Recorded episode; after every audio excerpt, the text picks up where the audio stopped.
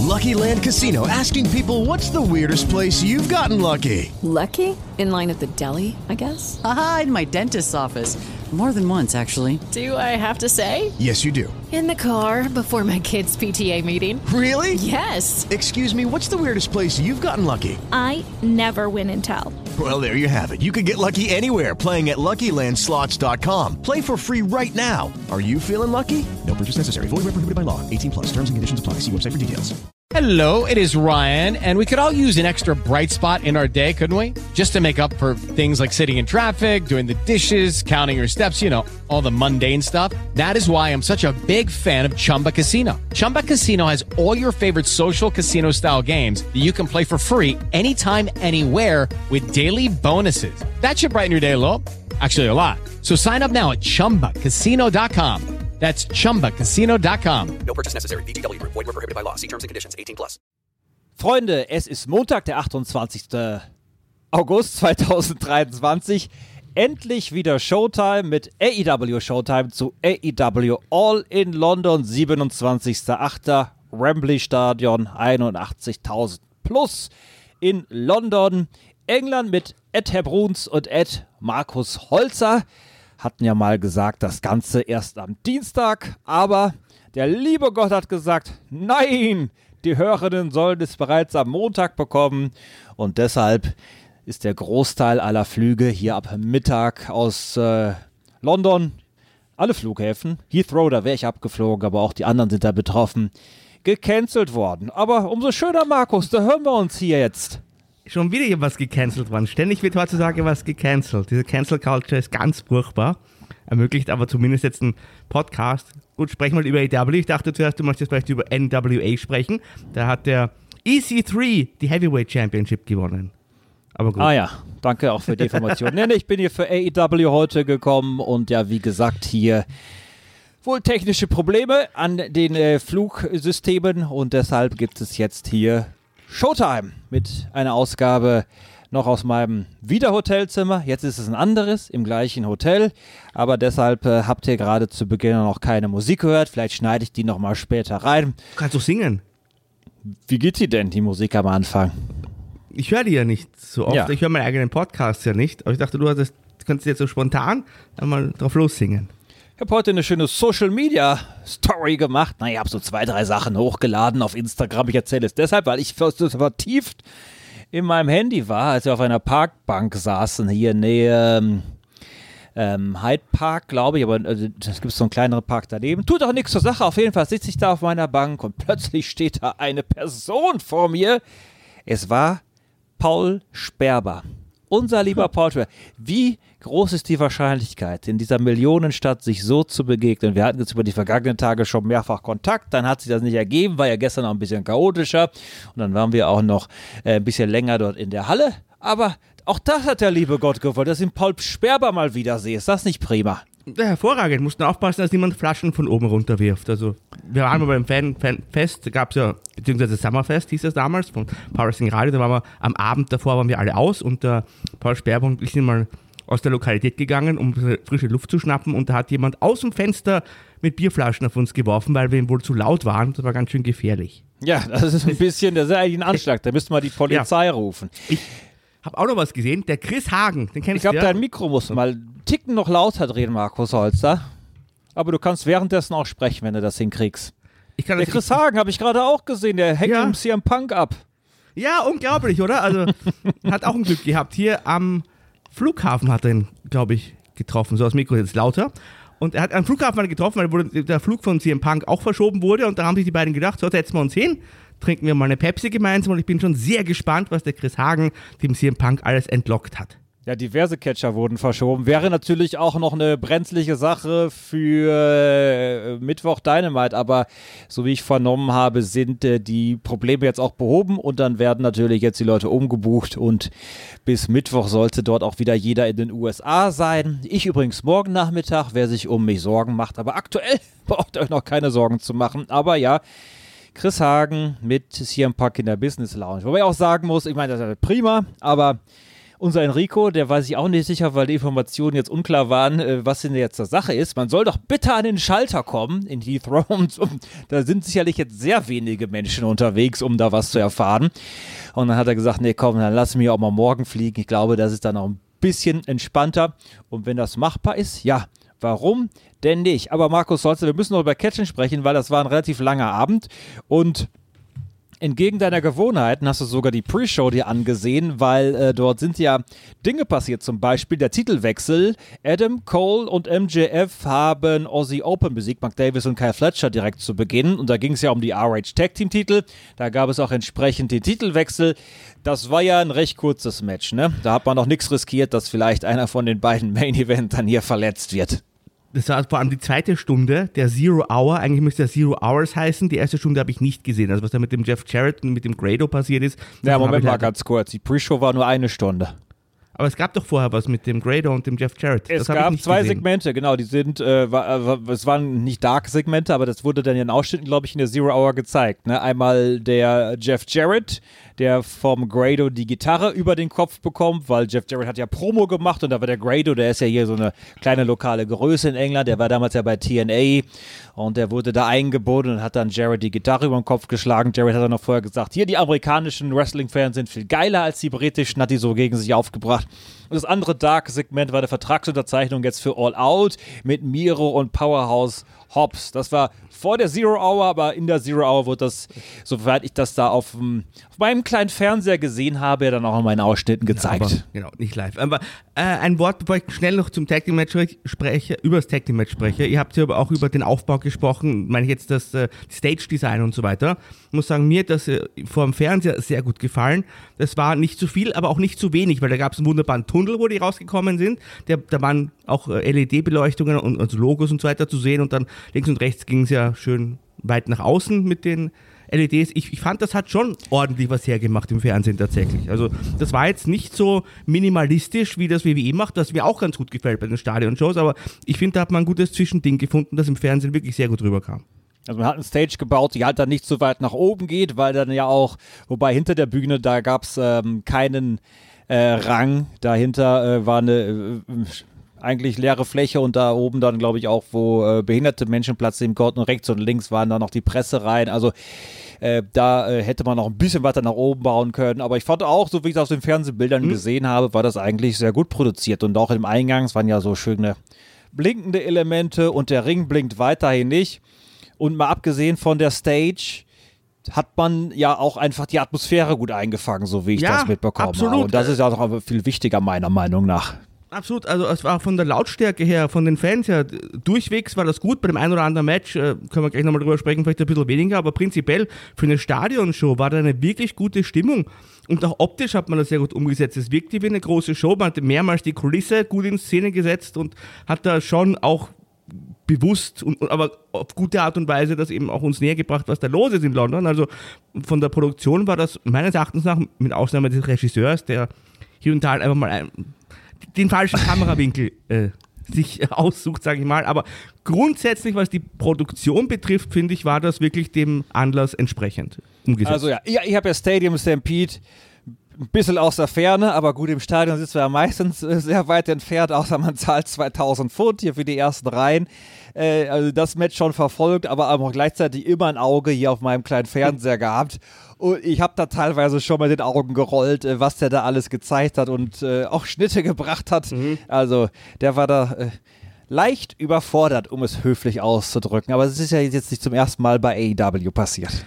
Was zum ersten Mal, glaube ich, bei W passiert ist, war, dass man sich weiße Seile ausgesucht hat. Das hat mich schon ein bisschen an WWE erinnert. Da macht man das ja ganz gerne auch bei WrestleMania und so. Hat aber gut gepasst zu, zum ganzen Ambiente. Excalibur hat ja die komplette Show äh, kommentiert, korrekt? Richtig. Und dann wurde da ein bisschen gewechselt. Also an, es kam dann mit dem äh, zweiten Match ähm, in der Zero Hour tatsächlich, die Jack Perry gegen Hook. Da kam dann der Jim Ross raus, hat dann den Tony Schiavone ersetzt. Der ist dann geblieben bis zum Tag Team Title Match und dann vor Stadium Stampede ist, sage ich mal, jetzt dann zu einem guten Zeitpunkt dann der Tony Schiavone reingekommen, weil äh, es war so, dass der ich glaub, Jim du Ross. Hast zweimal Tony Schiavone gesagt. Kann das sein? Erst war Jim Ross und dann Tony Schiavone. Ja, ja genau. Der, der, genau, Entschuldige. Also der hat den. Der Tony hat dann den Jim Ross ersetzt Taz war auch die ganze Show hindurch da, so wie eben auch der Excalibur, wie du richtig gesagt hast. Und ja, er hat den Jim Ross zum richtigen Zeitpunkt ersetzt, weil ich, Da ging der Akku leer, habe ich von dir schon gehört. ja, ich bin ja als anderes ein Jim Ross Hasser und ich finde, er hat wirklich gut angefangen, aber man hat so gemerkt, irgendwie die Laune wurde irgendwie so ein bisschen von Match zu Match ein bisschen schlechter. Und ich glaube, Stadium Stampede hätte ihr nicht so gut gefallen und das hätte man dann auch gemerkt. Das kann sehr gut sein. Ähm, ja, aber Zero Hour, Tag Team Titelwechsel, wir wollten ja zwei Dinge erleben, ne? Den Kangaroo Kick und die Double Clothesline. Da hat es ja beides gegeben. Genau, Kangaroo Kick, äh, also ein Double Dropkick quasi. Und dann Double Clothesline zum Titelwechsel, mit dem ich ja gerechnet habe, du nicht. Womit ich aber auch gerechnet hätte, wäre das ja, Moment mal ganz Ja? kurz. Ich habe das nochmal erwähnt. Also, ich, kann, ich konnte mir beides vorstellen, je nachdem, was man da erzählen möchte. Ich habe das nicht ausgeschlossen.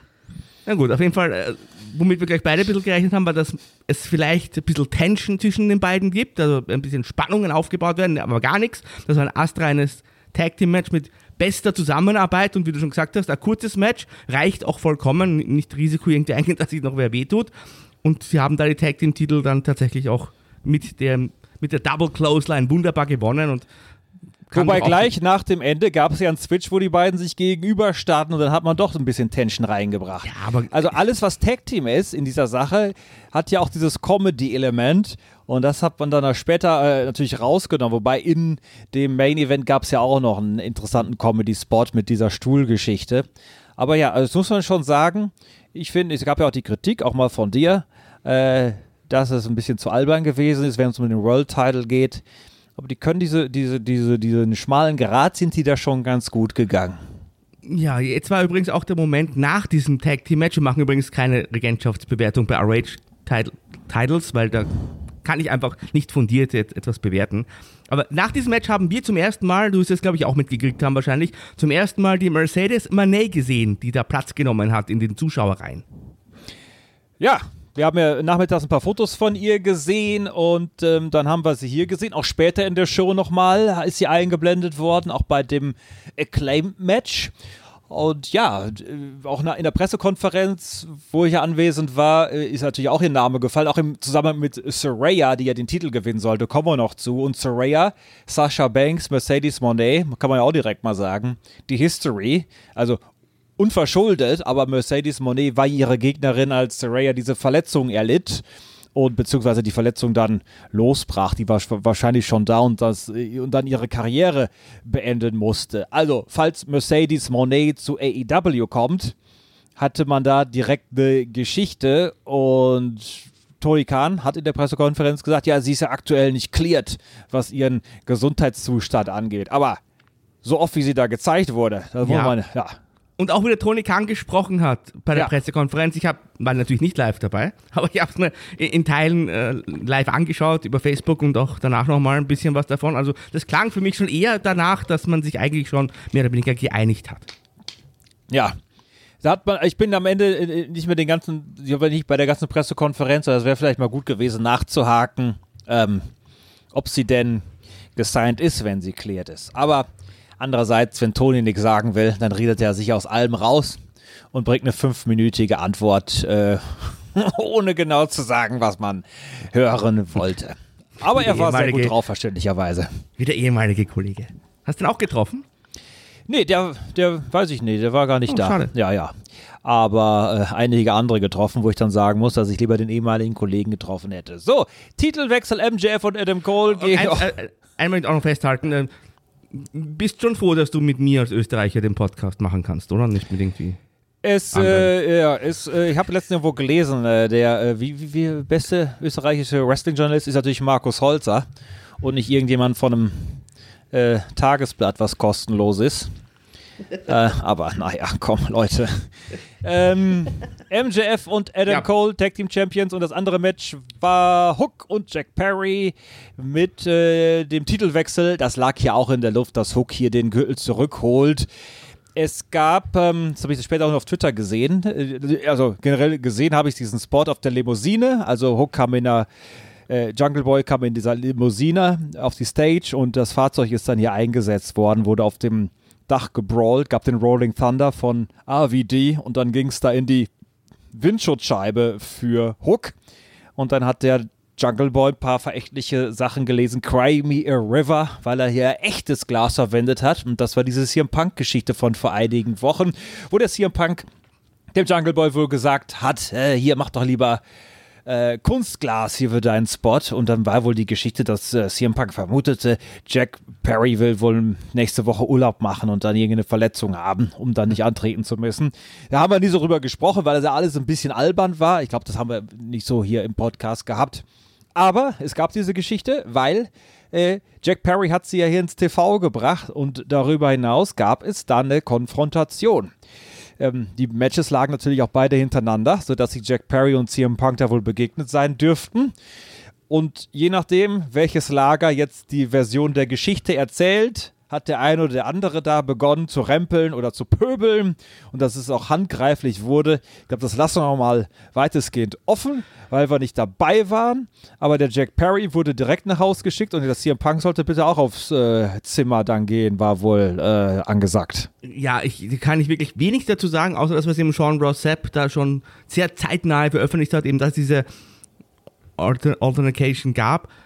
Man muss aber schon eines, also möchte ich jetzt mal festhalten, der Jack Perry, und das habt ihr auch schon, also Enrico und du gesagt, ich meine, dass er das da im Fernsehen jetzt sagt und sich da aufspielt, es gibt schon noch eine Hierarchie. Und zum anderen, ohne jetzt äh, irgendwen verteidigen oder anklagen zu wollen, weil wie gesagt, du weißt nicht genau, was passiert ist, wenn es darum geht, echtes Glas oder Kunstglas zu verwenden, ja? Ja. Da hat natürlich der CM Punk, wenn es war, auch vollkommen recht, dass man hier natürlich Kunstgas verwenden soll. Ich meine, der, der Goldberg hat damals eine Windschutzscheibe eingeschlagen und wäre fast verblutet dabei bei WCW. Eine, eine richtige Windschutzscheibe. Und es gibt, ein Glas ist ähnlich wie Feuer sehr unberechenbar. Also, uns hat man auch gesehen, es gab da diesen, diesen Bump auf das Autodach, äh, beziehungsweise auf die, auf, das, auf die Windschutzscheibe, entschuldige. Und der Jack Perry hatte doch am Oberarm furchtbar geblutet. Und, und prinzipiell bin ich da natürlich schon, was jetzt die Fakten des Gases betrifft, sage ich mal, schon auf der Seite der Vernunft beim CM Punk. Ja, selbst wenn man das alles rauslässt und nur das nimmt, was man tatsächlich auch als Zuschauender wahrgenommen hat, nämlich diese äh, Spitze oder Provokation oder wie man das nennen möchte von Perry, die ja on air lief. Und das war ja eindeutig an CM Punk gerichtet. Und da bin ich halt der Meinung, dass man da schon auch, weiß ich nicht, äh, vielleicht mal gucken kann, wer hier einfach äh, der Veteran ist und wer nicht. Also das klingt vielleicht ein bisschen oldschool, aber hätte auch sein lassen können. Ja, richtig. Er hätte sein lassen können und, und fertig. Und über das Match haben wir schon viel gesagt. Es gab den Titelwechsel tatsächlich und der Hook hat also gewonnen. Also es gab diesen, diesen Spot am Anfang und die Limousine und dann gab es ja noch ein relativ langes, ich fand sogar fast zu langes Match, wo die beiden mhm. sich aber durchaus bemüht haben und wo es den Red Room schließlich gab, den Aufgabegriff, die Test Mission von Hook, der jetzt zweifacher FTW-Champion ist. Ja, das ist natürlich auch prima und da muss man auch sagen, da gibt es auch keine Titelregentschaftsbewertung, weil dieser Gürtel wird hier im Podcast ja nicht anerkannt. Ja, und ich muss auch sagen, ich wusste da noch nichts von, von dieser körperlichen Auseinandersetzung, aber ich habe mir da auch schon aufgeschrieben, so, was machen wir jetzt eigentlich mit dem Jack Perry? Also der hat ja diese Regentschaft war ja auch, ich sage jetzt trotzdem mal, ohne sie offiziell zu bewerten, die war ja nix. Jetzt verliert er sofort wieder den Gürtel, gab da dieses Match mit RBD, was durchaus äh, gut in der Umsetzung war, aber jetzt hat er diesen Titel verloren und äh, was kann jetzt eigentlich, was kommt denn jetzt? I don't know, aber äh, das können wir, glaube ich, heute auch nicht mehr so genau äh, herausfinden. Diese beiden Matches gab es in der Pre-Show und äh, die diversen Segmente, unter anderem die genannten, die schon vor der Übertragung in der Halle stattfanden, im Stadion. Und dann hat man direkt mit dem großen Match die Übertragung begonnen, CM Punk und Samoa Joe, nämlich um den Real Worlds Title. Und ich habe ja so ein bisschen, ich muss sagen, ich war nicht so ganz noch nicht drin, aber ich habe so das Gefühl, dass die beiden ein sehr gutes Match gebracht haben hier. Was mich überrascht hat, ich hätte gedacht, in dieser Kulisse macht man einen 10-Bell-Count für Terry Funk und dann leider auch für Bray Wyatt, hat man aber nicht gemacht.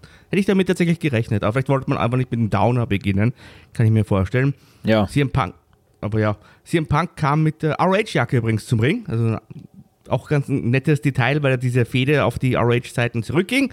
Und dann war das wirklich ein wirklich gutes äh, Opening-Match mit einer langen Dominanz von äh, Samoa Joe, der unter anderem in CM Punk mit so einem Ansatz zu einer Powerbomb außerhalb des Rings, aber die, nicht die Powerbomb durchgezogen hat quasi, sondern den CM Punk seitlich mit dem Kopf gegen das Kommentatorenpult unten geworfen hat und da ist das, diese, Ab, diese Abdeckung ist da zerbrochen Ja. und dann hat der CM Punk auch stark geblutet. Da hat er geblädet, ne? Da war ich mir nicht ganz sicher, wo es passiert ist, aber dann habe ich mich an den Spot da unterm Tisch erinnert und das ist natürlich ein guter Ort. Aber es wird ja vielleicht auch einfach das Holz gewesen sein, an dem er sich schnitt. Aber ja, also Samoa Joe in der Anfangsphase, aber auch später schon sehr dominant hier dargestellt. Ja, ja, sehr lange Dominanzphase von Samoa Joe, den man ja auch wirklich auch gut ausschauen lassen wollte. Eine Frage an dich. Wie kam denn die Publikumsreaktion rüber? Also es, es war so sehr äh, recht geteilt. Ich hatte so das Gefühl, während des Matches haben die Leute dann immer mehr den Joe angefeuert, aber beim Einzug und auch am Ende nach dem Finish haben die Leute trotzdem auch stark für Punk gejubelt. Wie kam denn das vor Ort rüber?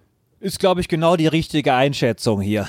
Ja, super. Ja, Samoa Joe sicherlich im Match äh, der beliebtere Mann, aber da waren auch viele CM Punk-Fans anwesend. Also so leichte Tendenz dann eher Richtung Samoa Joe, aber viele haben sich auch über CM Punk hier tatsächlich gefreut. Was mir nicht so gut gefallen hat, weiß ich so ganz genau. Es war ja so ein doch sehr verbissenes Match und dann hat er CM Punk auch auf die Reaktion äh, zu ziehen, hat er den Hulk Hogan nochmal gebracht, ne, mit der Hand ans Ohr und dann diesen Leg Drop. Aber Oh das, ja. das wirkt auch irgendwie mehr wie, wie eine Farce, wenn er diesen Leg Drop heutzutage bringt. Aber naja. Ja, vor allem, ich, ich glaube nicht, dass CM Punk ein großer Hulk Hogan-Fan ist und umgekehrt. Also ist es eher Ja. so ein bisschen sarkastisch, Ja, ganz so nehme genau. ich das wahr.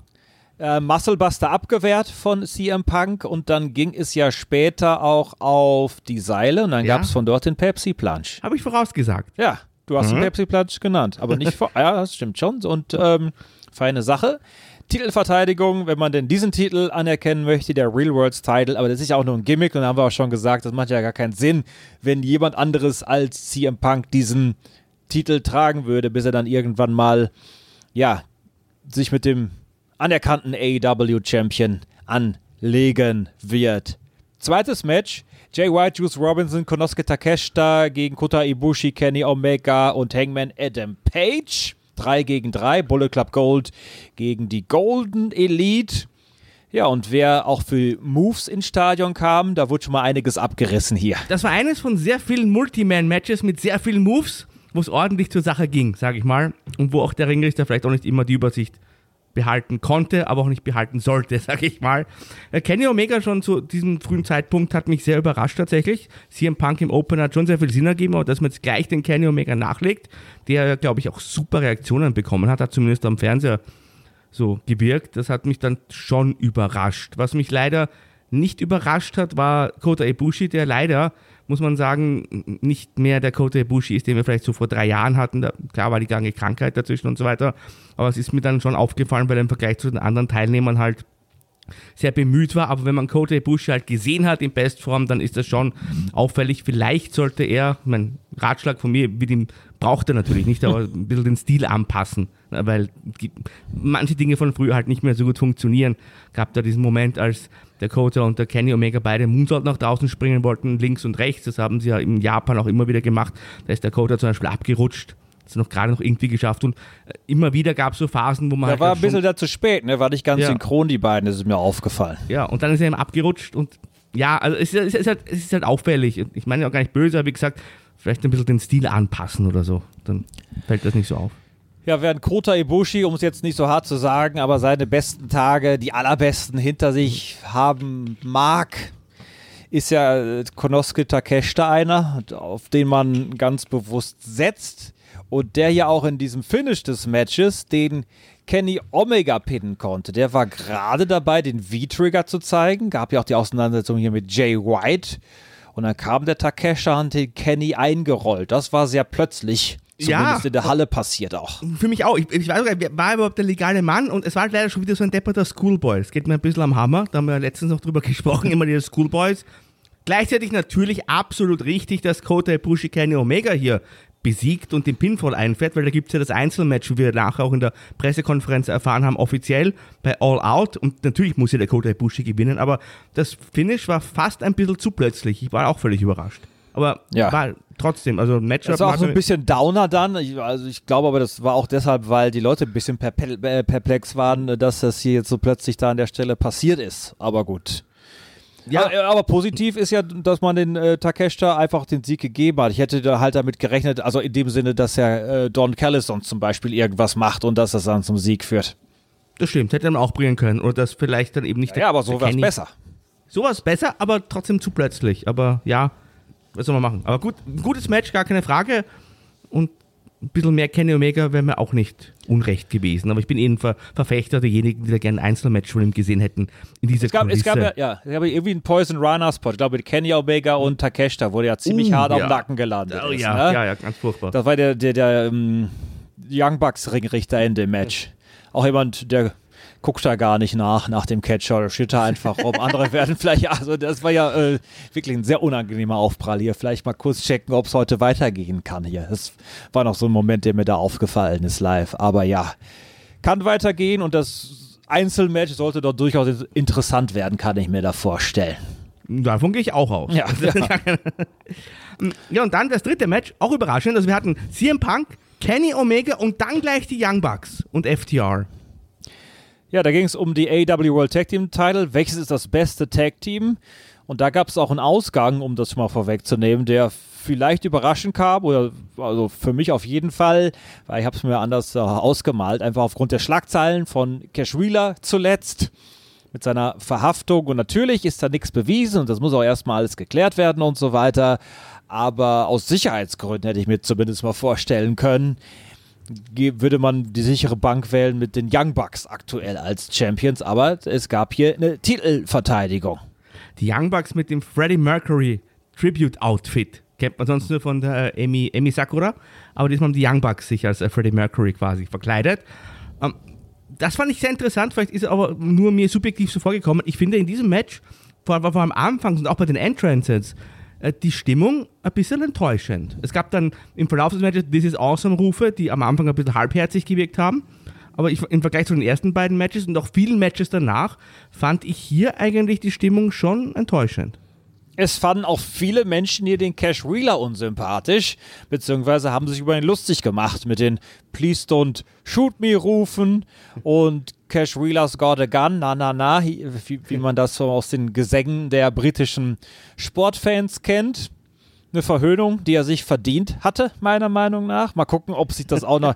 Ja, ich glaube, die Amis sind dann nicht so äh, frech wie die Briten, aber das ist natürlich ein Thema, was da allen Leuten bekannt war. Ich fand das gerade in der Schlussphase sehr ansprechend, auch mit dem Hin und Her der Finisher. Dann hat man ja quasi die Finisher hier nochmal getauscht auf beiden Seiten.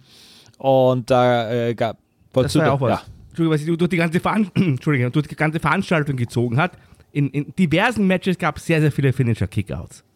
Ja, wir haben die Shatter Machine dann gesehen, auch von den amtierenden Champions gegen Nick Jackson. Und das hat dann letztlich hier zur Titelverteidigung geführt, nachdem wir eben auch schon äh, die Shatter Machine da von den Young Bucks hatten. Und ähm, vorab gab es einen BTE-Trigger, wo die Young Bucks mit den Knien zusammengerasselt sind dort.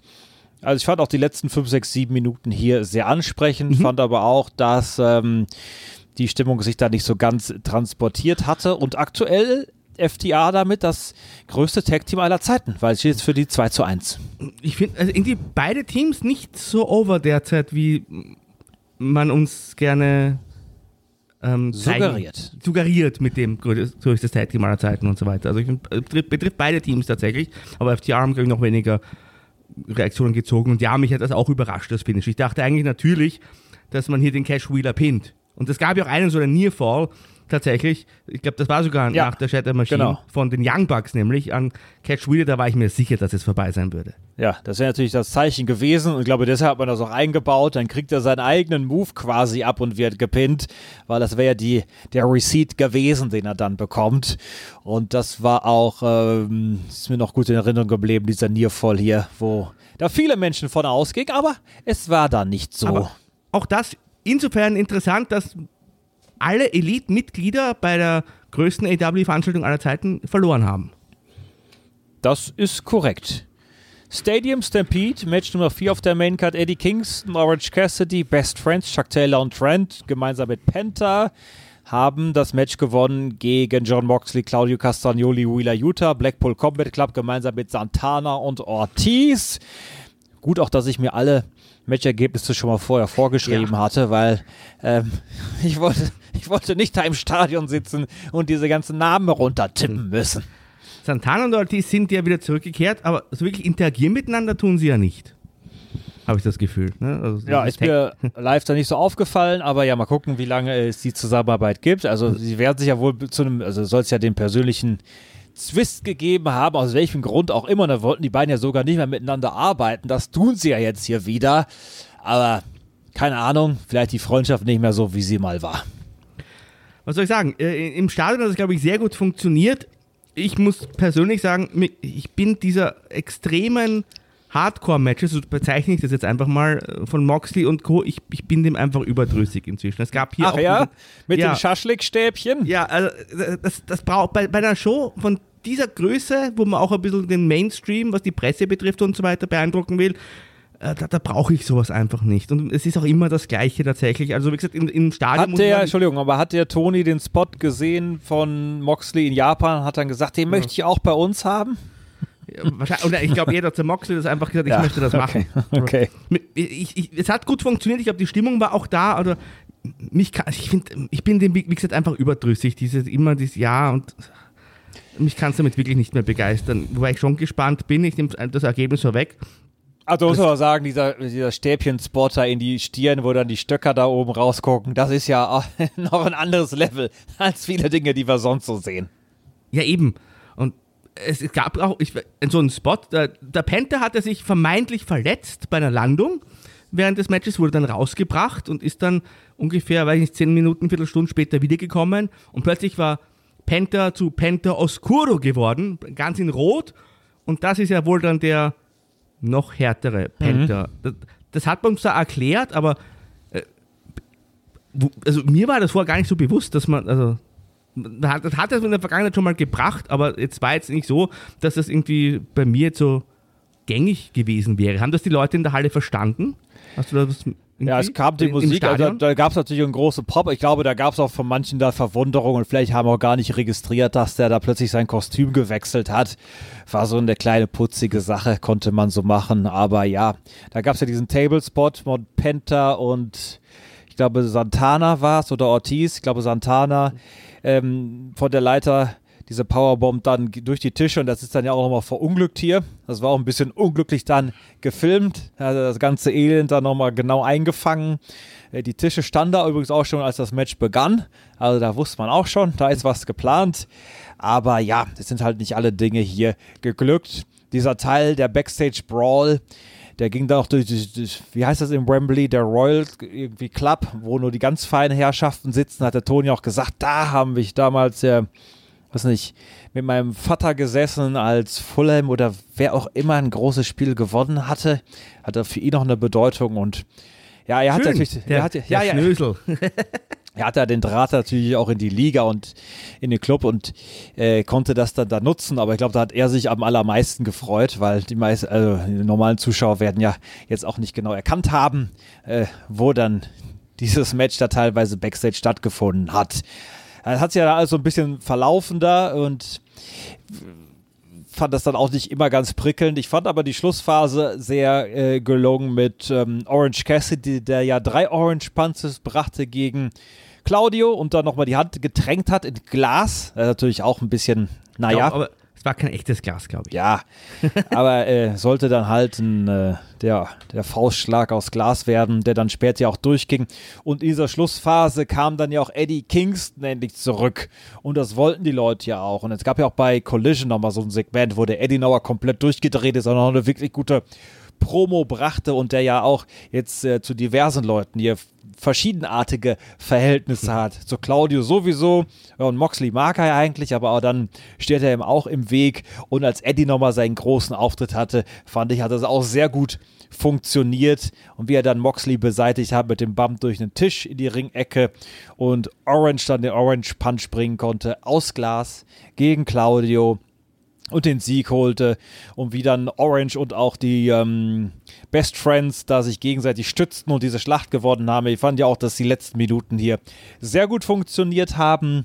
Und ich fand auch gut, dass man ähm, ähm, Orange hier den Sieg dann gegeben hat über Claudio, weil sonst wäre es ja vermeintlich so jemand gewesen, entweder Santana Ortiz oder ähm, hier vor allen Dingen ähm, Wheeler Utah, aber da hat er ja schon einen höherrangigen Menschen au- aus diesem Ja. Team gepinnt. Die Mama war auch da, muss man erwähnen, ist mit dem Auto gekommen. Da gab es dann auch Ah, ja. noch ein Tablett mit Keksen drauf. Also Und, äh, es gab äh, vor allem die, die Mutter kam. Ja, genau. Und es gab auch ein, Bus, vom, ein Bustel von John Moxley. Also die, äh, das kennen wir ja den Spot, wo der Trent von seiner Mutter in die Halle gefahren wird. Die Sue. Und die Sue kam hier in dem Autobus, das war aber mehr hier in Europa, war so ein kleiner Lieferwagen, da war es also nicht so ganz der Van, kam dann da reingefahren. Ja, da, da kam der Moxley durchs Fenster, ne? Hat er die Mutter geküsst, ganz blutverschmiert. Ja, fand ich ist mir grauslich, wie ekelhaft, aber ja. Und dann, dann wurde auch noch, also, sie hatte wohl hier ein Tablett mit Keksen mitgebracht, mit dem wurde dann auch noch zugeschlagen. Ja, die Kekse, die hatten wir auch, die haben sehr gut geschmeckt. Also von daher, Die vom Boden, haben die euch die nachher gebracht oder was? nee, das ja. waren schon andere, die wir da hatten. Die waren frisch.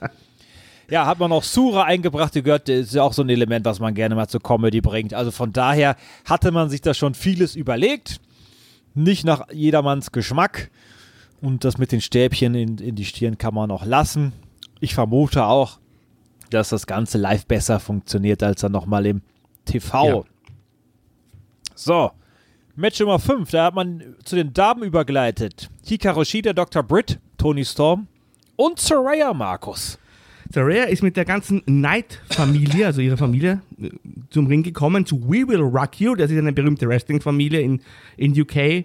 Da gab es ja auch den Film Fighting with My Family, basierend auf einer Dokumentation. Also komplett, die haben ja eigene Promotion und ihre Mutter, äh, Saraya, ist ja auch ewig in Europa unterwegs, hat auch in Deutschland und auch in Österreich und so weiter schon ge.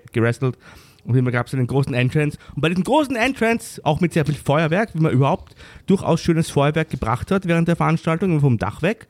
Vielleicht, ob, wie ihr das gesehen habt, inner, innerhalb, weil wir haben da auch so Außenaufnahmen dann bekommen, vom, gerade von der Drohne aus. Und da hat das eigentlich ganz schön gewirkt. Bei diesem Entrance konnte man leider schon Hat ja mein Pferd, also wenn man im, im, im Innenraum gesessen hat, hat man natürlich auch aus dem Dach rausgucken können, das Feuerwerk gesehen. Ich sah so ein bisschen dann innen rein, aber er hatte ja meinen Monitor und habe auch immer mich gefreut über das Feuerwerk, weil das sah ja ganz gut aus. Ja. Und da hat man ja von der Menge her über den Abend hinweg auch nicht gekleckert, ne? Das war schon so ein bisschen wie in Saudi-Arabien hier. Ja, ja, äh, ich meine, auch hier, We Will Rocky, muss man sagen, von Queen, da hat der Tony Khan in die Tasche gegriffen, hat später nochmal, ein bisschen mehr sogar in die Tasche gegriffen beim Sting.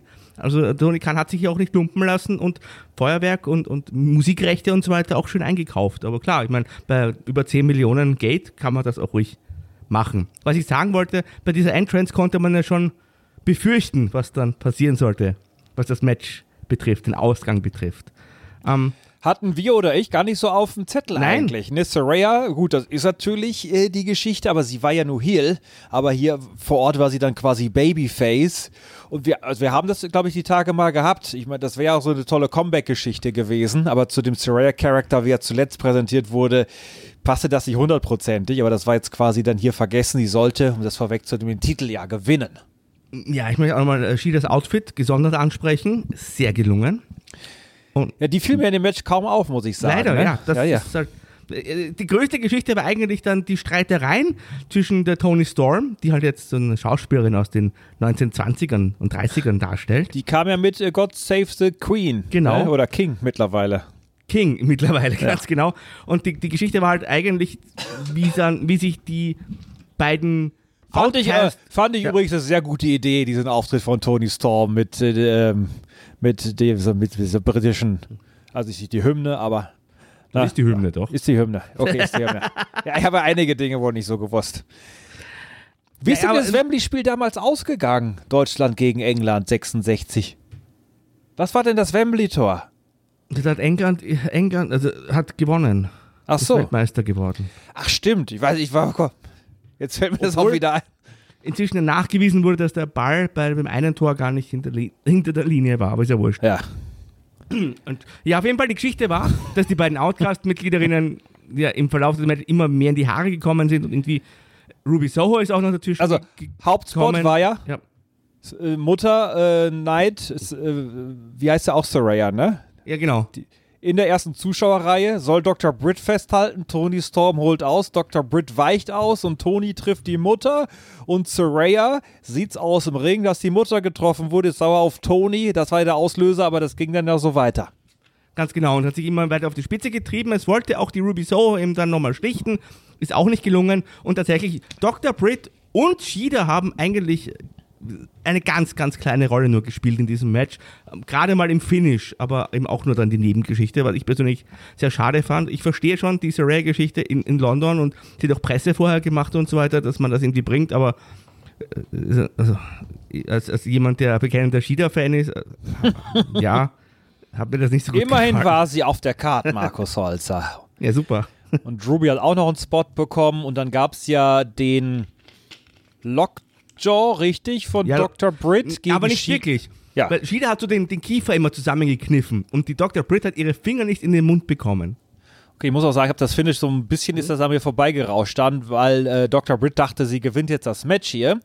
Aber dann hat ja Saraya gegen Tony Storm mit dem Einsatz der Spraydose äh, das, den Sieg geholt, ne? Ganz genau. Und Also was Ja. bedeutet das für die Outcasts? Sind die jetzt Geschichte? Ich glaube schon, ich könnte mir vielleicht sogar vorstellen, dass man die Tony Storm jetzt bei Collision einsetzt. Äh, äh, Saraya hat ja zumindest an diesem Abend klar als Babyface gerestelt, muss jetzt nicht so bleiben, aber ich, ich würde die, es bringt ja nicht sehr viel. Tony Storm passt jetzt eh nicht mehr so gut rein mit ihrem Gimmick, finde ich persönlich. Sie soll, meines Erachtens nach wirklich sollte sie jetzt zu Collision gehen und Ruby und Saraya alleine, ich weiß auch nicht so recht. Also ich glaube, die sind Geschichte, oder? Wir werden es sehr bald erfahren, aber auch, dass man natürlich die Sprühdose dann teamintern einsetzt, könnte noch zu Problemen führen. Dieser Podcast hier äh, ist sehr kurzfristig angesetzt worden, als ich vorhin erfuhr, ich bleibe hier. Und da mir Markus schon mal Bescheid gesagt. Jedenfalls äh, konnten wir auch technisch nicht alles vorbereiten. Worauf ich hinaus will, liebe Leute, ist, dass ich heute ausnahmsweise nun etwas von meinem Handy abspielen werde. Hört genau hin. Lucky Land Casino asking people what's the weirdest place you've gotten lucky? Lucky? In line at the deli, I guess? Aha, in my dentist's office.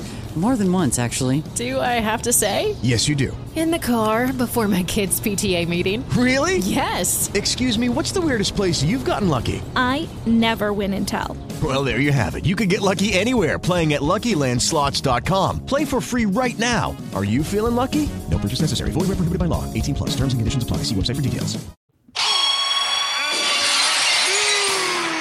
Markus Holzer, wie fandest du diese Titelregentschaft? Zum Glück habe ich das alles hier in meiner iCloud liegen. Ja, klingt so ein bisschen wie aus dem Stadion tatsächlich. So ein bisschen halt. Ja, was soll ich sagen? Bei Dynamite 200 hat Shida Tony Storm überraschend besiegt. Im Main Event war ein sehr emotionaler Moment. Da hat sie ja geweint und wir alle mit ihr quasi am Ende. Gab dann eine Titelverteidigung eine Woche später gegen Anna Jay und jetzt das Four-Way-Match. Ähm, äh, es ist schon gut, dass Shida einen Spot auf der Card bekommen hat, dass sie als Titelträgerin reinlaufen durfte in die Halle. Man muss aber sagen, man hat ja auch mit dieser Regentschaft gar nichts gemacht das war wohl auch nicht geplant. Man hat dann dieses komische Turnier da angekündigt, wo das Match gegen Energy war schon Teil dieses vermeintlichen Turniers und jetzt gab es halt den Titelwechsel. Ich weiß gar nicht, ob man das überhaupt bewerten sollte. Das wär, das, ich, möchte auch nicht. Wird es keine schlechte Bewertung geben. Ja, äh, ich hätte mir ein bisschen mehr gewünscht, wenn ich ehrlich bin. Aber weiß ich nicht. Mach, sag du. Es ist deine Rubrik, du kannst bewerten, wie du willst. Und wenn du, du, du hast einmal im Jahr das Anrecht, die Bewertung Ja. zu entziehen, das darfst du hiermit machen. Ich möchte jetzt keine Bewertung abgeben. Äh, Shida hat übrigens auch getweetet, dass sie vorher schon überlegt hat, dass jetzt ihre Karriere langsam dem Ende zugeht. Wie bitte? Ja, ja, äh, aber jetzt, wo sie den Titel verloren hat, will sie noch einmal angreifen. Ah, Also so. ist ja auch schon 35. Wirklich? Hei, Ja. hei, hei, hei, hei. So, Saraya, also neue Championess, war auch in der Pressekonferenz ganz entspannt. Ja, super. Hat auch rumge... Ja, lass das Mädchen doch, hat er von früh erzählt. Einer fragte, hier, ich komme aus Chile. Wann kommt AEW denn mal nach Chile? Und Toni redet da, ja, Lateinamerika finden wir natürlich toll.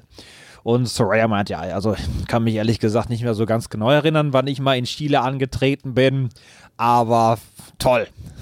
Finde ich wesentlich sympathischer, als wenn die Leute immer so tun, dass sie sich noch an alles genau erinnern können, wo sie schon Ist ja keine gewesen. Amerikanerin. Das ist der Unterschied. Die Amerikaner würden dir dann, dann vorlügen, wahrscheinlich, wie toll das war. Ja, so. Sting und Darby gegen Swerve und Christian Cage mit dem Coffin Drop auf den Coffin. Ja, Sting kam mit Seek and Destroy. Das ist WCW 2000. War das seine Theme? Keine glorreiche Zeit. In dem Zusammenhang fand ich es aber trotzdem war ein großartiger Einzug. Und äh, wenn das Match jetzt kurz auf den Punkt zu bringen, das war schon wieder, muss ich sagen, so ein perfektes Match für Sting. Ich finde, in dem Match hat er auch alles richtig gemacht tatsächlich. Es war genau das, was es sein sollte, genau die richtige Länge. Es gab wieder mal einen Tisch, den ich brechen wollte, mit dem Swerve drauf. Da musste das Ding zweimal springen. Aber ansonsten fand ich, das ist doch ein perfektes Match. Und das war genau das, was man hier bringen musste und was man sich auch erwarten durfte und was, glaube ich, auch das Richtige war. Fand ich auch. Darby L mit den verbundenen Händen am Rücken springt durch die Seile hatten wir früh. Wir hatten Christian Cage. Einen Cricket-Schläger gab es übrigens statt dem Baseballschläger. Das war auch ganz, ganz nett. Bin gar nicht so bewusst, ja. Das hört man dann erst hier im Podcast. Und es gab ähm, Christian Cage, der im Koffer steckte.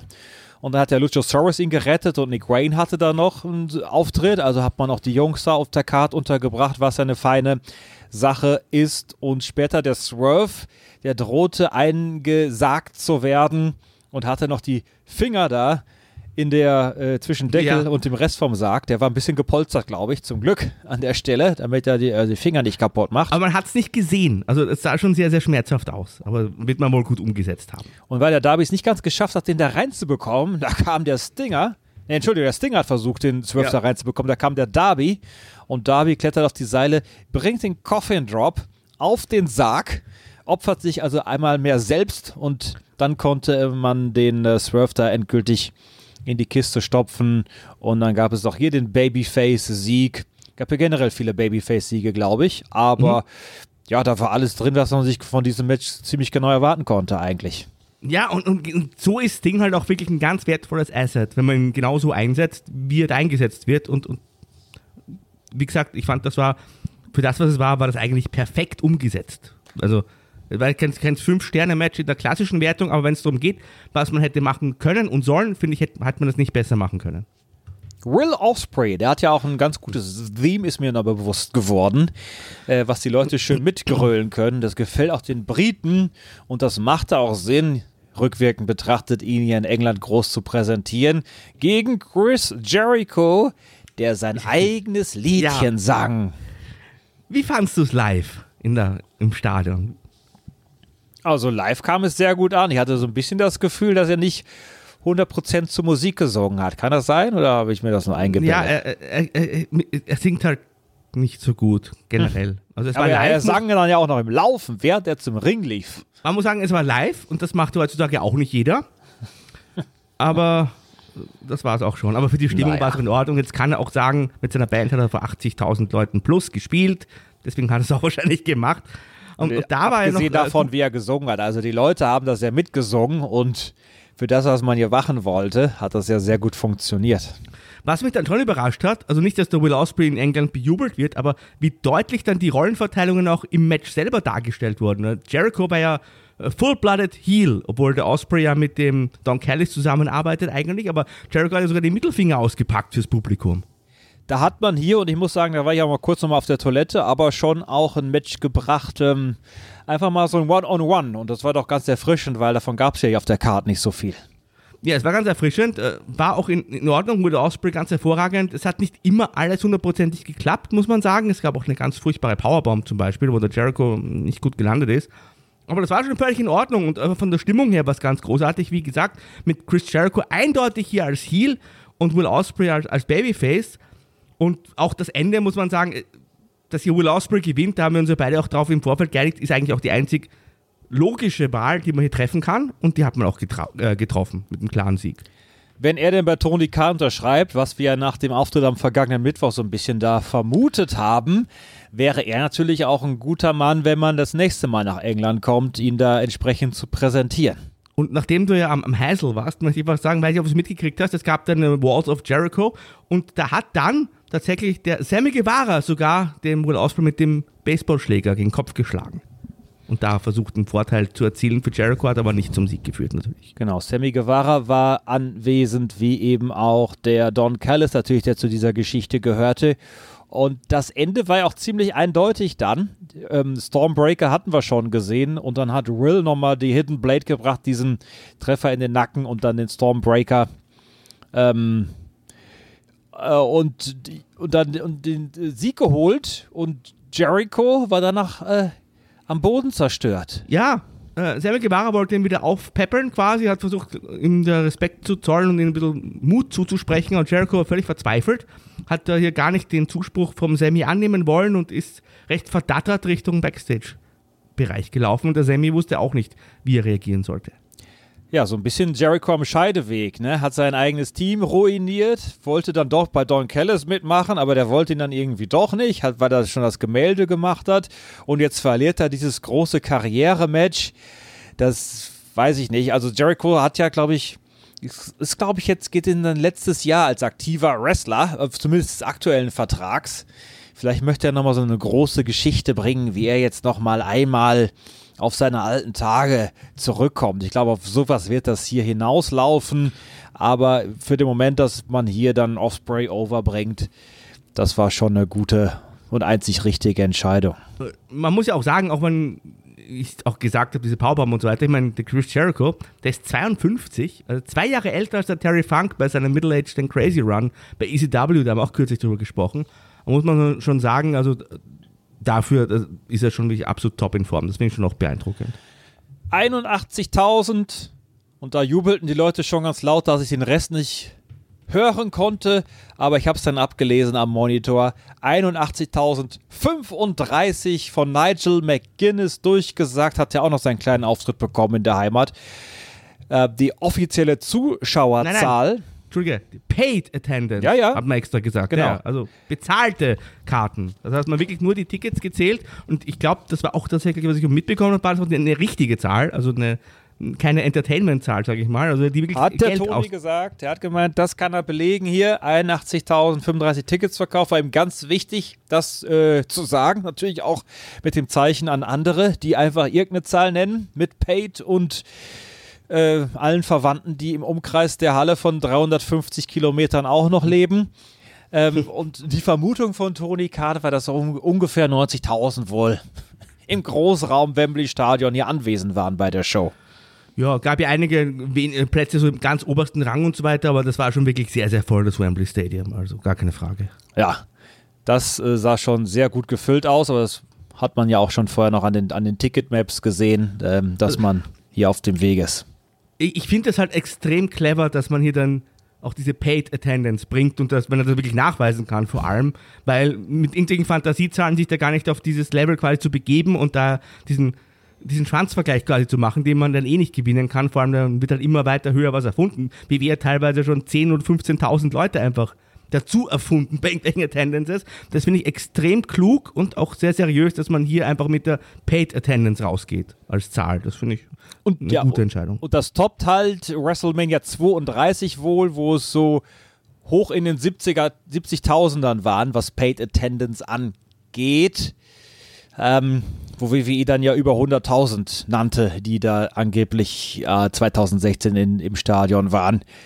Demzufolge wäre es die Wrestling-Veranstaltung mit der größten Zuschauerzahl, also was verkaufte Tickets angeht, äh, die größte sowieso damals in Nordkorea, aber da, ob da wirklich 170.000 Leute waren oder nur 120.000 Leute, weiß man ja auch nicht so ganz Ja, genau. aber die, und die haben ja auch kein Ticket gekauft, Ja. nehme ich mal an. Also, die, die mussten ja schön kommen, Ja. weil sonst äh, Kopf ab.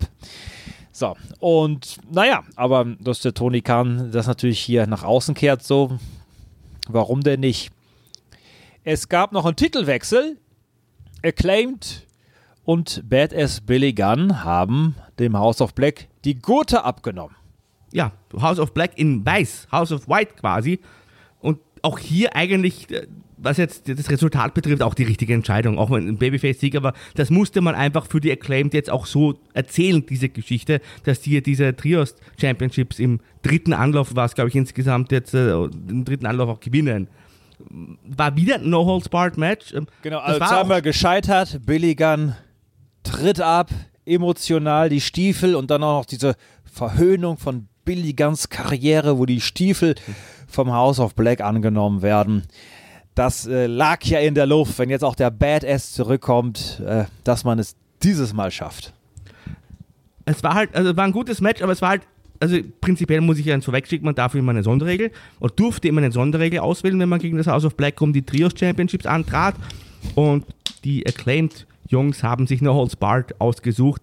Das Problem, unter Anführungszeichen, ist durchaus meckert auf hohem Niveau, wir hatten schon so viele Multiman No Holds Barred Matches an diesem Abend, dass da jetzt halt auch eigentlich sehr wenig war, was Ja, noch noch nicht gesehen Als die wurde. Durchsage kam, war auch mein Gedanke, da war doch eigentlich jedes Mädchen Holds Barred heute Abend. Ja. Aber schwamm drüber. Das hat halt die Möglichkeit dafür, so ein paar Dinge zu bringen, wie zum Beispiel Julia Hart, die da sich einmischt und Daddy S, der kennt da nix. Und dann wurden bei Julia Also, äh, Hart die Beine breit gemacht. Nein, vorher noch, er hat gesagt hier, darf ich das überhaupt sagen, was das hier gesagt hat? Sag's mir bitte, weil ich hab's vielleicht gar nicht gehört. Sag mal dick, hat er gesagt. Das habe ich nicht gehört. Aber du hast mich gerade an einer ganz äh, brisanten Stelle unterbrochen, weil das muss man aufklären. Er hat ihr die Beine breit gemacht, habe ich gesagt, weil dann ähm, Anthony Bounce mit dem Leg Drop von den Seilen kam auf Julia Hart. Jetzt kann man natürlich sagen, Gewalt gegen Frauen, wenn man das ganz genau nehmen will in der heutigen Zeit. Aber das ging ja schon Richtung Comedy-Spot und jeder, der Catchen guckt, wird das hier schon verstanden haben, was das war. Das war ein astreiner Attitude-Era-Spot vom Ja. Badass Billy Gunn quasi mit seinen, mit seinen Leuten. Der, um da mal kurz drauf zu kommen, Rap von Max Caster, der hat ja wohl die britische Königsfamilie hier verhohnepiepelt, nicht wahr? Äh, unter anderem, also Meghan Markle hat er auch hier erwähnt. Ja, Die, ja ist im weitesten Sinne ja die Familie oder auch nicht. Ja, ist, ja, ist Teil davon, ja. Also, weiß nicht, ob der Charles sie als Teil der Familie sieht. ja, gut. Auf dem Papier schon, ja. Und Aber ja, ansonsten, also ich, ich hatte es halt nicht ganz mitbekommen, weil die Leute da sehr drauf angesprungen und, sind. und ja, auch den äh, Prince Andrew hat er ganz zu Beginn erwähnt. Ist ja der, der auf der, auf der Epstein-Insel auch Mhm. zugange war. naja. Vermeintlich, nicht, dass Ja. ich hier geklagt werde. So, und ja, es gab hier am Ende, das war der Brody King, der gepinnt wurde, korrekt? Äh, ja, und das Match selber also, ging ja auch einfach darum, den Billy Gunn auch immer wieder in Szene zu setzen. Also Ja. es gab auch hier die Kick-Out-Finisher nach dem ersten Mic-Drop zum Beispiel, gab es einen Kick-Out äh, und es war, lief halt immer wieder darauf hin, dass sie hier gemeinsam und vor allem, dass der Billy Gunn hier auch nochmal glänzen durfte. Ja. Also der Brody King hat dann zweimal die Finisher-Kombi auch von Acclaimed abbekommen. Also, äh, Drei äh, Fame-Messer, glaube ich, hat er abbekommen. Genau, es, also der ist schon unter äh, deutlicher Einwirkung der Gegner hier gepinnt worden. Mehrere Fame-Esser und dann gab es dann wiederholt Arrival von Anthony Bones und der äh, Legdrop da von den Ringseilen von Max Caster zum Titelwechsel. Man hatte die größte Scissor-Party versprochen und da durfte sich da gescissert werden. Genau. Und was auch interessant war, House of Black hat dann den neuen Champions auch die Gürtel überreicht und hat den Respekt gezollt, was interessant ist angesichts dessen, dass die eigentlich auch nicht so freundliche Zeitgenossen sind. Für mich deutet das darauf hin, dass man hier jetzt nicht House of Black trennt, aber dass es hier im Trios-Bereich erstmal nicht mehr weitergeht. Vielleicht macht der, der, der Malachi Black im Singles-Bereich weiter und die anderen beiden im Tag-Team-Bereich oder so. Übrigens, äh, konträr zum Spot, den wir nicht erwähnt haben, wo ja die Young Bucks nach ihrer Niederlage gegen FTA sich verweigerten, da den Handschlag zu machen, ne? Ach stimmt, das haben wir gar Ja. nicht erwähnt, ja, ja, die sind einfach raus. Und äh, also Excalibur hat dann tatsächlich auch gesagt, um das jetzt nochmal aufzugreifen, diese Rivalität wird wohl noch so lange andauern, wie diese beiden Teams im Ring stehen. Also er hat zumindest hier gesagt oder angedeutet, dass das auch, obwohl es das Rubber-Match war, noch nicht ganz entschieden Ja. ist. Best of Seven wird das sein über die kommenden Jahre. So, Main Event. MJF gegen Adam Cole, Baby. Der Adam Cole hat ja gut daran getan, den Job als Manager bei Monday Night Raw abzulehnen wohl, ne? Weil hat die bessere Karriereentscheidung getroffen. Und wir hatten zu diesem Zeitpunkt, wie, wir schon auch gesagt haben, sehr viele auch Multiman-Matches mit sehr vielen Moves und, und auch sehr viel Spektakuläres gesehen. Das war jetzt, ich möchte, wenn ich jetzt sage WWE-Match, ist das vielleicht also nicht falsch verstehen, aber das war schon so, so ein WWE-Main-Event, was jetzt einfach die, die Art und Weise betrifft, wie man es aufgezogen hat. Also sehr, sehr storylastig und auch so von der Erzählweise. Aber hervorragend tatsächlich, was man erzählt hat.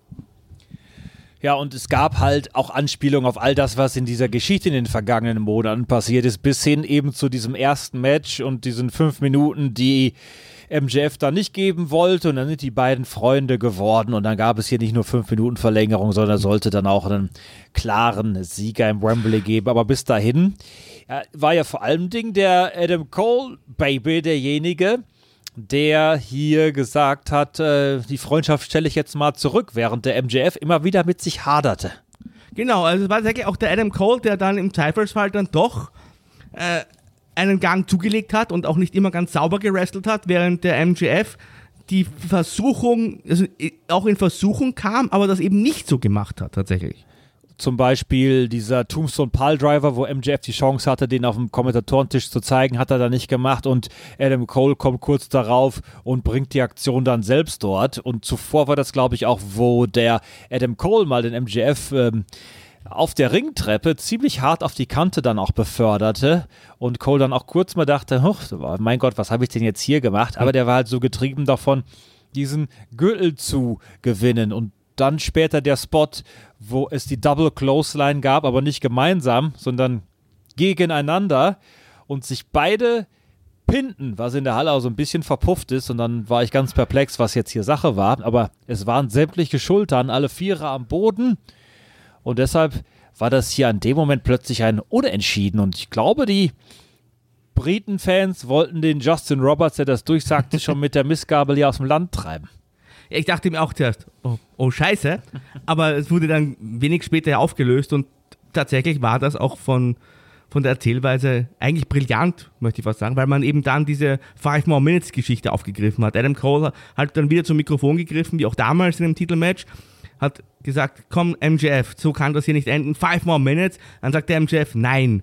Aber hat dann noch äh, nachgelegt, also, nein, wir wresteln hier so lange, bis es einen definitiven Sieger gibt. Und dann ging das Match halt tatsächlich auch noch ein schönes Stück weiter. Also es wurde hier nicht sofort der Einroller gebracht, wie man das sonst auch in der Vergangenheit oft bringt, was mir dann auch sauer Also es wurde ein Einroller gebracht direkt, aber nicht zur Entscheidung. Genau, genau. Nicht zur Entscheidung, genau, das wollte ich sagen. Und, und es ja. ging dann auch ein bisschen weiter und es kam dann ja auch unter anderem Roderick Strong zum Einsatz dieser Wilde, der den Adam Cole ja die Wochen immer getrieben hatte und jetzt auch äh, ihm Hilfestellung da bot und der sollte den Gürtel einsetzen.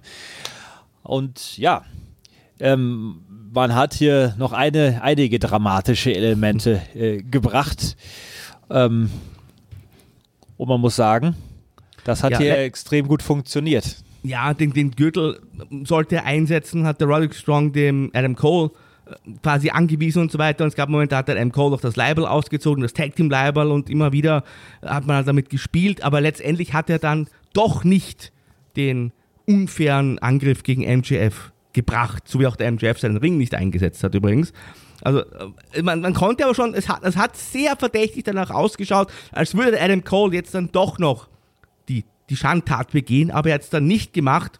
Das hat er am Ende ja. ihn auch den Titel gekostet hat dann den Gürtel, den der Roderick Strong ihm zuschanzte, hat ihn nicht eingesetzt, aus dem Ring geworfen. Roderick Strong so sauer, läuft aus der Halle und in dem Moment überraschte MJF den Adam Cole mit einem Small Package. Und dann gibt es das 1, 2, 3. Max bleibt Weltmeister. Adam Cole hockt in der Ringecke, Tränen in den Augen. Hat sich dann gedacht, hätte ich doch mal äh, den, die Schandtat da begangen, wäre ich jetzt hier der Weltmeister. Und Max wollte ihn da so ein bisschen beschwichtigen, weil er natürlich auch an seiner Freundschaft da gezweifelt. Den einzigen Freund, den er hat, hat die RH Tag Team Gürtel dazu geholt und hat gesagt, guck mal, die haben wir auch gewonnen. Aber Adam Cole dachte sich auch, die scheiß Tag Gürtel von RH hat ihn da aus dem Ring geworfen, weil der will der World Title haben.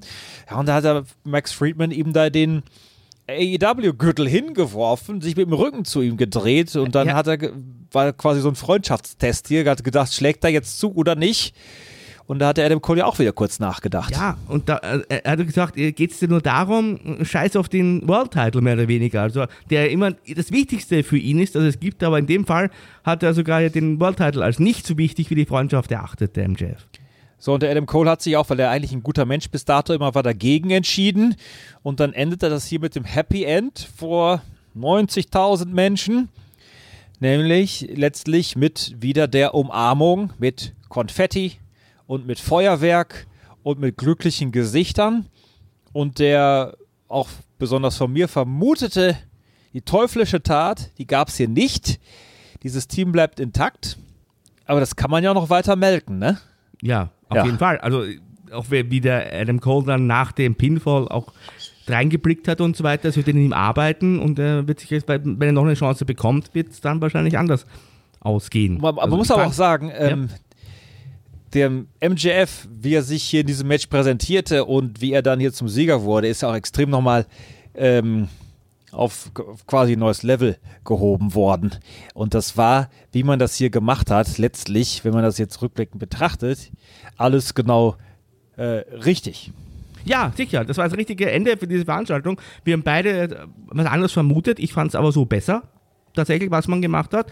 Das noch ein bisschen zu melken und hier so zu enden. Also ja, da finde ich auch, äh, hat man gut gemacht. Übrigens haben wir die Titelregentschaft von dem House of Black gar nicht bewertet.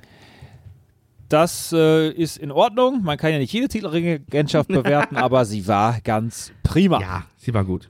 Es gab eine kleine Grafik unten, die habe ich da schon am Monitor gesehen, habe ich große Augen gemacht, nämlich Ja. Sonntag, 25. August, Return ins äh, Wembley Stadion. Also man wird in einem Jahr, selbe Wochenende, das ist montags ja wieder Feiertag in Großbritannien, wieder ins Wembley Stadion gehen, erneut das Ding versuchen und die Fans in der Halle, die meisten haben das ja nicht mitbekommen, dass das da ähm, eingeblendet wurde. Da gab es, als die Übertragung schon off-air war, auch noch ein Auftritt von Tony Khan und mit den beiden im Ring und Tony hat vor Freude auf den Boden gestampft und hier nochmal alle heiß gemacht und gesagt, hier, beziehungsweise Adam Cole war es, der es durchsagen durfte, das Datum. Nächstes Jahr kommen wir wieder. 25. August 2024, All in London 2.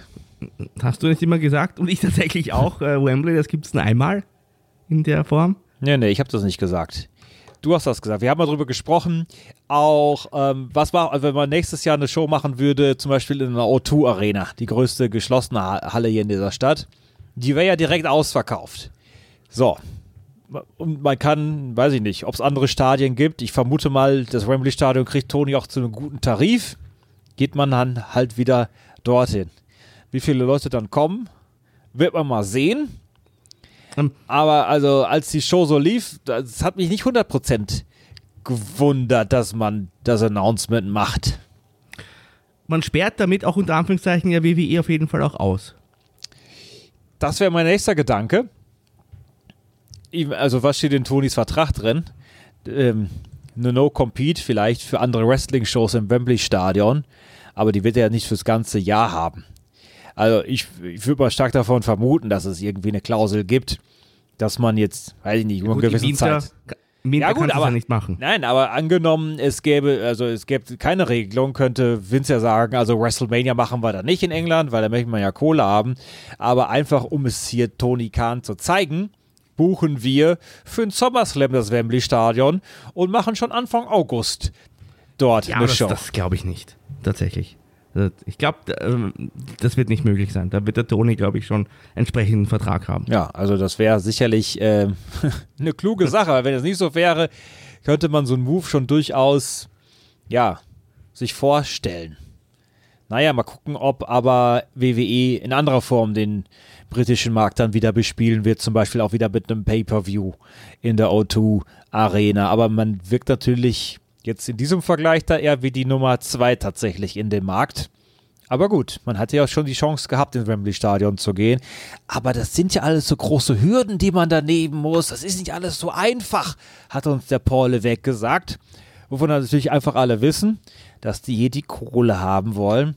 Aber ganz ehrlich, eine Stadt wie London, und das wird wahrscheinlich auch in New York ähnlich sein, ob da jetzt Catchen ist oder nicht, die Leute kommen eh. Und von daher kann ich mir nicht vorstellen, dass die da jetzt unbedingt so interessiert dran sind, so eine Show zu subventionieren von WWE. Ja, brauchen es nicht. Wie viele kommen denn da nächstes Jahr? Können wir direkt die neue Umfrage der Woche starten? Ja, man, also man muss schon vielleicht ein bisschen früher mit den Matches anfangen in dem Fall, weil da, das große Ding, das allererste Mal und vielleicht auch once in a lifetime, was man sich denken konnte, fällt ja jetzt weg. Aber die Leute, die da waren, waren wohl alle sehr zufrieden und die Leute, die es im Fernsehen geschaut haben, wir werden gleich nochmal eine Bewertung durchführen natürlich. Also, weiß ich nicht, irgendwas zwischen 40 und 60. Ach ja? Weiß ich aber Also ich habe es ja auch schon bei Enrico gesagt heute oder in dem vorherigen Podcast. Wenn man es äh, mit dem Grand Slam vergleicht, wo es ja jetzt jedes Jahr runtergegangen ist, wenn man nur diese eine Show in Europa belässt, wird ja der Demand wahrscheinlich höher sein. Also, was man sonst machen könnte, ist halt, man kommt für vier Tage, macht eine Hausshow-Tucke und befriedigt so die Leute. Wenn man jetzt aber ein Jahr wieder warten muss, um AEW live in Europa zu sehen, ist das natürlich ein klarer Vorteil gegenüber auch dem äh, nordostamerikanischen Markt, wo man ja dort in verschiedenen Städten ständig was hat, zum Beispiel. Was tippst du denn? Ja. Äh, ist natürlich jetzt völlig an ja, den Haaren herbeigezogen, ja. aber ich musste auch. Also, ich kann mir schon vorstellen, dass das sehr gut laufen wird. Ähm, 65.000. Okay. Hm. Aber man weiß es nicht. Es kommt natürlich auch auf andere Faktoren an, mal abgesehen davon, äh, ähm, also wie, dass es der einzige AEW-Termin womöglich wieder sein wird 2024 in Europa. Was das Produkt so zu bieten hat, ne? Das, das können wir Ja, natürlich eben. hier noch gar nicht absehen. ist- Ja. Ja, äh, ein Jahr ist sehr, sehr lange, gar keine Frage. Also für mich war schon meinem überraschend, Alter weiß ich nicht. Kommt mir immer alles sehr kurz vor, aber ja. sehr überraschend für mich schon dieses Announcement für 2024. Aber jetzt müssen wir erstmal 2023 abschließen.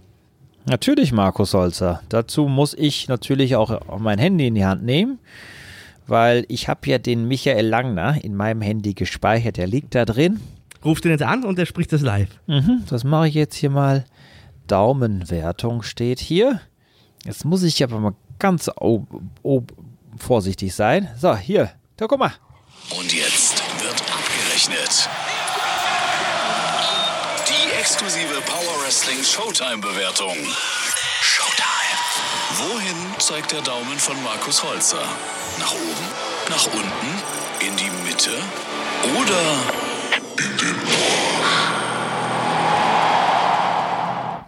Ich bin gespannt, wie du das dann äh, aus deiner Sichtweise bewerten würdest. Also das war eine, eine, eine wirklich gute Veranstaltung, gar keine Frage. Waren sehr viele Multiman-Matches ohne Holds Barred. Die haben aber auch abgeliefert. Gab keinen kompletten Ausfall. Es, ich würde auch, das Pacing war eigentlich auch recht gut für so eine lange Show, finde ich persönlich. Also besser als wenn ich das so ewig zieht, weil mit den ganzen Clips und so weiter. Ich habe es auch live gesehen, was natürlich sehr angenehm ist, angesichts der also live meine ich jetzt vom Fernseher, angesichts der Tatsache, dass es eben in London stattfand. Das hat auch nochmal beflügelt. Ich würde am Ende den, den Daumen nach oben geben und aber nicht den Doppeldaumen. Aber äh, man kann auch über den Doppeldaumen diskutieren, tatsächlich. Ja, also Daumen nach oben ist, glaube ich, mal gesetzt. Ja. Alles andere ist Quatsch, sowohl in der TV-Version als auch in der Live-Version. Ich glaube, in der Live-Version hat es danach, also die Matches waren eigentlich alle gut, aber irgendwie hat es dann auch nochmal ab der Stadium Stampede nochmal zugenommen, auch was die Atmosphäre angeht. Da hat es vielleicht natürlich auch geholfen, dass es dann dunkler wurde. Ähm, ich glaube, da sind auch viele Leute mit dem Doppeldaumen aus dem Stadion gelaufen Ja. und haben an dich gedacht. Und da hätte ich, wie gesagt, auch gar kein Problem. Das ist einfach nur meine Wertung, aber man, also wenn es einen Doppeldaumen gibt, äh, wie gesagt, kann man darüber diskutieren und lasse ich mich auch gern drauf ein. Also das, das hätte ich gar kein Problem. Also überleg gerade, das war ja einer der besten AEW Main Events bisher, muss man auch immer sagen, ne? Und MJF hat auch das Brian Danielson Match in diesem Jahr schon gemacht, was ein anderer einer der besten Main Events bisher bei AEW Großveranstaltungen war. Ähm, und diese Geschichte hat natürlich da auch so wunderbar funktioniert. Und man hat in den Matches eigentlich überall das geboten, was man sich da erwarten kann, was man sich vorstellen kann. Gab da äh, viele befriedigende Momente fürs Publikum. Stimmung war da. Weiß nicht. Wird auf jeden Fall. Ich muss, ich muss ja nicht bewerten. Du kannst Punkte, kannst du natürlich, wie immer, geben. 8,4. Okay, ja, das wäre ein Daumen nach oben. Ja? Wunderbar. Ja, Aber wo ist denn äh, zwei Daumen? Doppeldaumen sind 10 Punkte. Das ist einfach die, die, die, die Sonderwertung, Ach ja? die, auch, die soll es auch nur selten geben. Vielleicht ist es auch mehr. Ich muss aber nicht bewerten. 8,4. Habe ich, ich habe nicht bewertet. Hast Acht jetzt, hast jetzt ein vier. oder zwei Daumen gegeben? Einen. Ich habe einen gegeben, aber ich habe gedacht, wenn jemand irgendwie über zwei Daumen sprechen möchte, würde ich ihn jetzt auch nicht irgendwie, also fände ich auch in Ordnung. Meine Wertung Es ist, ist ein halt Daumen. ein bisschen schwierig, weil wenn man die Show nicht im TV sieht, hat man ja doch einen anderen Eindruck. Ah, Du hattest doch einen kleinen Fernseher. Ich habe eigentlich auch, ja, aber wenn man halt zu Hause vorm Fernseher sitzt. Ich habe tatsächlich sehr viel, weil ich ja auch äh, mitgetippt habe ähm, und ich so gewohnt bin, auf, auf den Monitor geguckt und auch mit einem Auge da zum Ring rüber. Aber es ist halt natürlich nochmal eine andere Atmosphäre und da macht es ein bisschen schwieriger. Aber ich, äh, es sind auf jeden Fall mindestens einen Daumen. AEW All In. Was ist denn in meiner Datenbank, die ich programmiert habe? Da lasse ich ja auch die Leute mitbewerten. Kann man das hier nicht aufrufen? Wie funktioniert das denn hier? Ich weiß gar nicht, wie ich die Seite. Wo muss ich denn da klicken? Hier, guck mal, da klicke ich jetzt mal. Dem Olli Jumper hat es ja nicht so gut gefallen, habe ich gelesen auf Patreon. Ja, da muss er sich mal hinlegen. Hier, bei Cage Match ist die aktuelle Bewertung für die Veranstaltung nach 361 gültigen Stimmen 8,86. Da ist Revolution ein bisschen höher gerankt, zum Beispiel. Ja, aber 8,86 kann man auch so machen. Hm? Ja. Prima, Markus Holzer. Gute Nachrichten für dich. Hast du das Review jetzt schon gemacht? Entschuldigung, musste gerade aufstoßen. Und dann können wir doch jetzt Feierabend machen, oder? Gehe ich wieder in den Pub. Ich trinke jetzt noch ein schönes Cider oder zwei. Da ich auch noch schön hier, hier bleiben darf. Ja, Aber warum schön, nicht? Ist du doch hast super. eh gemeckert. Muss ich nicht Wollte das schmutzige Köln, ja? Ja, genau. Also wunderbar. Ich war ja auch dieses Jahr schon in London im April, hat mir auch sehr gut gefallen. Und ist auch schön, wenn du jetzt ja auch ein bisschen Zeit abseits vom, vom Catchen verbringen kannst. Triffst dich heute noch mit Enrico oder hat er auch schon genug? Nö, nö, wir gehen jetzt hier in den Pub. Gucken wir uns die schönen britischen Damen an. Wunderbar. Sind andere Wrestling-Journalisten auch noch dabei? Ach, Vielleicht auch Österreich? Nee, auf gar keinen Fall, da kenne ich nur einen. So, damit verabschieden wir uns an dieser Stelle, melden uns bald zurück und ich bitte euch, dass ihr jetzt auch mal verbleibt, nämlich mit den drei magischen Worten. Und diese lauten heute für euch alles erdenklich Gute. Lucky Land Casino asking people what's the weirdest place you've gotten lucky? Lucky? In line at the deli, I guess? Haha, in my dentist's office. More than once, actually. Do I have to say? Yes, you do. In the car before my kids' PTA meeting. Really? Yes. Excuse me, what's the weirdest place you've gotten lucky? I never win and tell. Well, there you have it. You can get lucky anywhere playing at LuckyLandSlots.com. Play for free right now. Are you feeling lucky? No purchase necessary. Void where prohibited by law. 18 plus. Terms and conditions apply. See website for details.